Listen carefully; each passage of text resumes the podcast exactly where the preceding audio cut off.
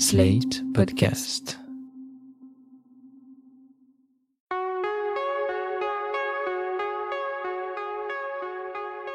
Je m'appelle Thomas Messias, je suis un homme blanc, cisgenre, hétérosexuel, et je ne possède pas de compte Tinder, ou Grinder, ou Adopte un mec. Ce n'est ni à cause de convictions quelconques, ni grâce à mon incroyable pouvoir de séduction naturelle, mais simplement parce que je n'en ai jamais eu l'utilité. C'est un monde qui m'est totalement inconnu. Vous écoutez Mansplaining épisode 11 Sexisme, algorithme and blues un podcast slate.fr Je n'ai jamais créé de compte sur la moindre appli de rencontre, même juste pour voir, parce que j'aurais eu trop peur de devenir accro. Pouvoir swiper d'un côté ou de l'autre, c'est-à-dire accepter ou rejeter un profil sur la foi de quelques photos et d'un court texte de description, ça m'aurait sans doute donné l'impression d'être puissant, une sorte de dieu qui décide qui mérite mon attention et qui ne la mérite pas. De la même manière, chaque match, c'est-à-dire quand la personne en face a également validé ton profil, n'aurait pas manqué de gonfler mon orgueil. Il n'aurait même pas été nécessaire d'aller plus loin pour ça. C'est ce qu'écrit Judith Duportail au début de son livre, L'amour sous algorithme, qui vient de paraître aux éditions Goutte d'Or. Elle y raconte d'abord sa découverte de cet univers. J'ai d'abord été transportée. Chaque match vient comme un micro-pansement, combler les failles de mon ego. Mes chevilles explosent à chaque notification. Ma préférée reste Tinder à cause du frisson provoqué par chaque match. Tous les matins, je me réveille et j'agrippe mon téléphone avant même de sortir de mon lit. Je veux savoir combien ils sont à m'écrire. Qu'on soit réellement en recherche de quelqu'un ou pas, qu'on souhaite trouver une personne avec qui finir sa vie, passer une nuit, ou juste tester son pouvoir de séduction, je comprends à quel point tout ce système peut être addictif. Alors même si je suis très curieux, je ne préfère donc pas m'aventurer là-dedans. De toute façon, d'autres l'ont fait pour moi. Le livre de Judith Duportail explique très bien tout le système, en reprenant patiemment depuis le début, à destination de celles et ceux qui, comme moi, ne pratiquent ni le swipe left, ni le swipe right. Il va d'ailleurs beaucoup plus loin, mais on en reparlera dans quelques minutes. Bien avant d'avoir lu L'amour sous algorithme, cela faisait des années que je suivais avec attention les publications de certains comptes Instagram, qui répertorient les premiers échanges avec des individus flippants, misogynes, dégoûtants ou juste idiots. Je vous conseille particulièrement le hashtag OkStupid, qui fait référence à l'appli OkCupid. C'est un peu addictif, et c'est surtout terrifiant. En parcourant ce genre de mots dièse, on réalise que la plupart des comportements brocardés émanent d'hommes. Alors ça ne veut pas dire que les femmes ne racontent jamais de conneries. D'ailleurs, ça ne veut pas non plus dire que les femmes sont d'horribles harpies qui rendent public le moindre échange qui leur déplaît, tandis que les hommes sont des modèles de discrétion. Euh, là, au passage, je parle vraiment des applis à dominante hétéro. Cela veut juste dire que sur ces applis, comme dans l'espace public, c'est un système proie-prédateur qui se met en place. Sur ce sujet, le cinéma est encore relativement timide. Tout comme il a fallu des années avant que les films s'emparent d'Internet comme d'un nouvel univers, les applis de rencontre sont encore sous-utilisés par les scénaristes. Généralement, c'est au mieux un accessoire un peu cool qui permet de faire quelques blagues. Alors qu'en fait, c'est désormais un élément essentiel de la vie d'un nombre gigantesque de plus ou moins trentenaires. En France, j'ai vu il y a quelques années un petit film nommé Chercher le garçon, réalisé par Dorothée Sebag. En cette époque lointaine, c'est-à-dire en 2012, le smartphone n'était pas encore au centre de la notion de rencontre en ligne mais il était déjà question d'enchaîner les dates avec des presque inconnus rencontrés grâce à un site dédié. Je cherche un homme entre 35 et 45 ans. Rigolo. Sympathique, je suis. Je, je fais très bien. L'amour. Viens donc. Le bœuf bourguignon. Partager un bon Et repas. plus, Et plus euh, si affinité. Et plus euh, si tu me plais. L'héroïne de Chercher le garçon cherche l'amour autant que le frisson. Le film, qui se présente comme une comédie existentielle et angoissée, fait franchement peur. Elle tombe sur des types imbuvables, comme par exemple ce roi du mansplaining, c'est-à-dire un mec qui lui explique la vie comme si elle n'y connaissait rien. Je me suis dit, tu vois, genre six mois. euh, En six mois, j'aimerais bien que quelque chose se passe et rencontrer un amoureux. euh, Est-ce que tu crois que tu vas rencontrer euh, l'homme de ta vie sur Meet Me, c'est ça? L'homme de ta vie, un mari, tu fais une différence, non? Je tiens pas vraiment au mariage, pas particulièrement, mais le père de mes enfants, peut-être. Ah ouais, carrément. Fais gaffe quand même, hein On fait gaffe à quoi? Enfin, si je me donne du mal euh, pour essayer de rencontrer quelqu'un, c'est pour euh, Mais Je sais pas le prendre tu... sérieusement, quoi. Toi, tu Quoi viens, tu viens pourquoi Mais c'est je viens pour jouer, moi. Et pour jouer à quoi? Il lui arrive aussi de croiser des hommes qui semblent assez fréquentables, mais qui finissent par se volatiliser, ou au contraire par devenir beaucoup trop collants. Et puis il y a aussi ceux qui confondent premier rendez-vous et entretien d'embauche. Qu'est-ce que, qu'est-ce que vous faites dans la vie? Euh, Je suis illustratrice. Vous avez des animaux? Non. Non? Vous aimez pas les animaux? Si j'ai mes animaux, c'est un interrogatoire ou? Non. T'avais un chien? Non, j'ai pas de chien. Non, j'ai un chat. Et euh, on peut parler de vos antécédents euh, amoureux? Mes antécédents. Ça fait peur, c'est un truc médical. Ça fait un peu étude, ouais, c'est vrai. J'ai. Oui, enfin, j'ai. Alors, eu- 1983. En 1983, euh, j'ai T'as eu. quel âge déjà? J'ai 35 ans. Faut plus. Je trouvais plus jeune sur les photos. J'étais plus jeune en fait. Pas besoin d'en être un utilisateur épisodique ou acharné pour constater le déséquilibre qui s'y produit. Très clairement, les hommes et les femmes ne viennent pas sur Tinder avec les mêmes intentions. Toujours au début de l'amour sous algorithme, Judith Duportail cite une étude néerlando-norvégienne dont la conclusion est la suivante. Les femmes utilisent davantage Tinder pour améliorer leur image d'elles-mêmes quand les hommes cherchent des rencontres ou des histoires d'un soir. Du film Chercher le garçon au hashtag OK stupide, ce résumé semble assez fidèle à ce que j'ai pu observer un peu partout.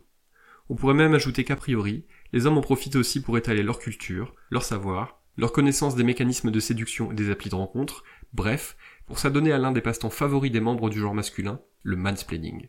Mais l'amour sous algorithme va beaucoup plus loin, parce que Judith Duportail a enquêté pendant des années, afin d'établir ce que l'algorithme de Tinder avait dans le ventre. La journaliste explique que si l'application est sexiste, ce n'est pas uniquement parce que la société l'est elle-même.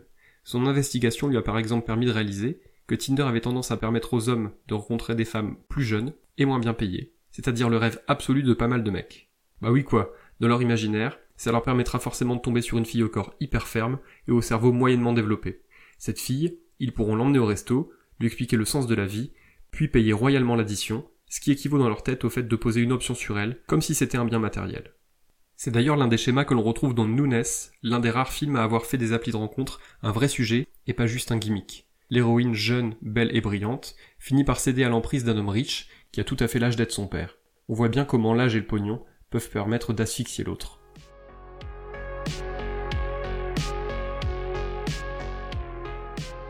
Mais l'arc narratif principal de Nunes, que vous pourrez voir sur Netflix, ce n'est pas ça. Le film de Drake Doremus montre comment deux accros à un équivalent de Tinder vont tenter de former un couple dit normal, alors que leur besoin de flirter, de séduire, de swiper à gauche ou à droite est toujours aussi fort qu'avant leur rencontre. On dirait vraiment que Tinder et compagnie ont créé de nouvelles formes d'addiction. Dans Nunes, le héros et l'héroïne ne sont même pas accros au sexe. Ce que cet homme et cette femme aiment plus que tout, c'est le frisson du match, l'étincelle des premiers messages, le moment où on découvre l'autre, et où on se découvre aussi. Le film ne pointe pas vraiment le sexisme de l'application. Homme ou femme, personne n'y a le beau rôle.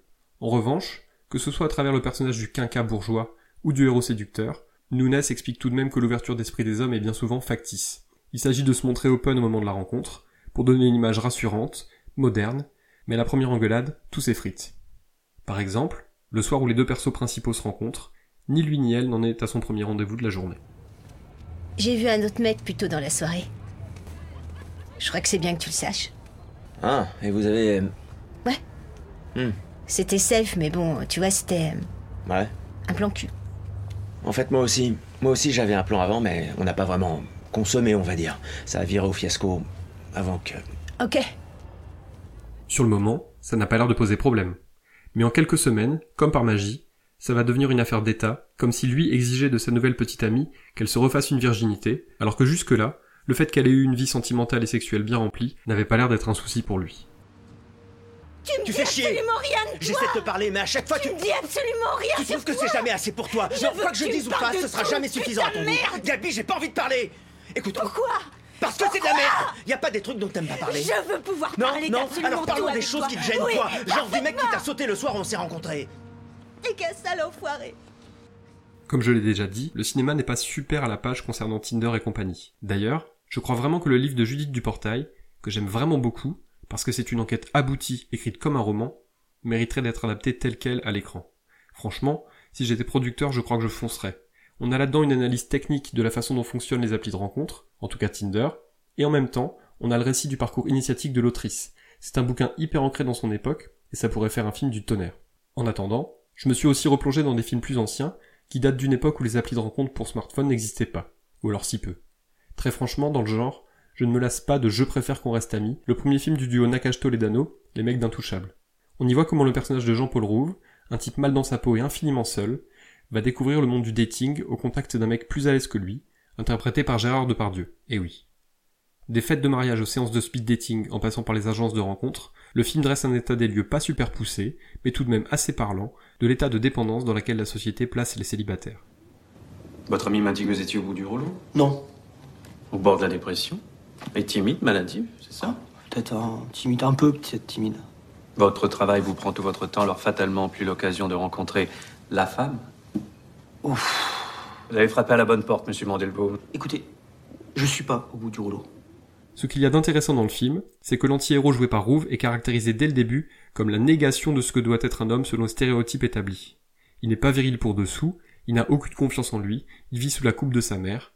Bref, si on se fie aux critères, c'est loin d'être un homme, un vrai. Sous l'angle de la comédie, on va nous montrer peu à peu comment il va entrer dans la ronde, doucement mais sûrement, en apprenant à devenir un chasseur. Il restera un chasseur maladroit, mais il sera un chasseur quand même. Je préfère qu'on reste amis et suffisamment bien écrit pour qu'en bout de course, on évite de nous expliquer qu'agir de cette façon, c'est forcément être un gagnant, un champion. Brad Pitt. Kenny Reeves. George Clooney. Warren Beatty. Bruce Willis. Eddie Murphy. Matt Damon. Johnny Depp. Maintenant, entrez dans le cercle. Notre vie va changer. Notre vie va changer. En fait, cette conclusion ne s'applique pas qu'aux hommes. Dégoûtée par les résultats de son enquête et par les leçons qu'elle en a tirées à un niveau personnel, Judith Duportail réalise qu'à un moment de sa vie, elle ne vivait plus que pour ça, pour plaire à Tinder et aux mecs qui y évoluent.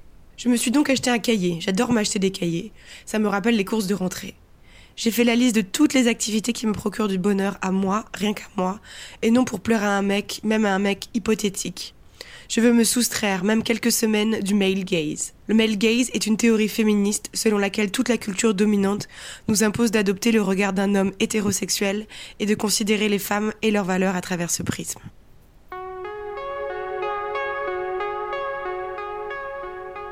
Voilà, c'était l'épisode 11 de Mansplaining, un podcast proposé par Sled.fr. Merci à Judith Duportail d'avoir accepté de lire des extraits de son livre. Si vous avez aimé ce podcast, n'hésitez pas à le dire en nous couvrant d'étoiles sur iTunes, 5 de préférence, et en en parlant le plus possible autour de vous. Toutes vos remarques et vos questions sont les bienvenues à l'adresse suivante mansplaining at slate.fr. Vous pouvez aussi me contacter via Twitter, mes messages privés sont toujours ouverts. Toutes les références aux articles, œuvres, vidéos citées se trouvent dans la description de ce podcast. À dans 15 jours.